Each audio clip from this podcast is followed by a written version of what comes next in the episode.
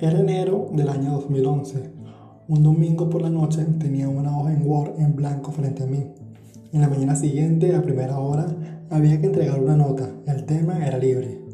Tenía que escribir mi primera nota con estructura tradicional de periodismo, pirámide invertida, es decir, lo más importante primero, responder las preguntas básicas y obviamente poner el titular. Lo único que tenía en mente era el partido del fin de semana del Real Madrid. Así que sin dudarlo, hice una, nota relacionada con ello. Como era muy común en aquel entonces, el Real Madrid ganó. Así que le metí mucha emoción al texto, fue bastante descriptivo. Realmente me gustó mucho. De hecho, el periodismo deportivo representaba una de las áreas que más me gustaba para la carrera. Aunque siendo sinceros, no era periodismo deportivo como tal, sino el fútbol y todo lo que él implicaba. El profesor para aquel momento era César Torres. Era periodismo 1 y él es uno de los docentes con mayor prestigio de la universidad.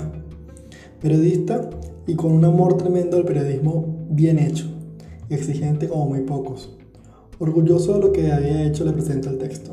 Después de unas observaciones me dice que le gustó, pero que de ahora en adelante no escribiera más deportes. Justificó su respuesta y quedé viendo para los lados. ¿Y si no voy a escribir de fútbol, de qué carajo voy a hablar? Pensé. El periodo académico apenas empezaba, así que tenía una larga lista de lunes en el que tenía que llegar con algo diferente a lo que yo realmente quería. Acepté y me reinicié.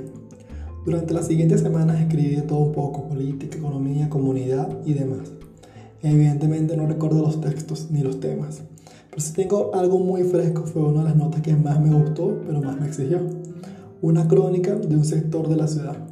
De hecho, fue mi primera crónica. Y a diferencia de las notas comunes, esta tenía muchos elementos diferenciadores. Más allá del resultado académico, todo lo que viví en ese periodo fue maravilloso. Fue un proceso de muchísimo aprendizaje. De esta historia hay tres enseñanzas muy importantes. Primero, a retarse. Lo importante que es retarse. Fácil en aquel momento hubiese sido negarme con César y decir que no.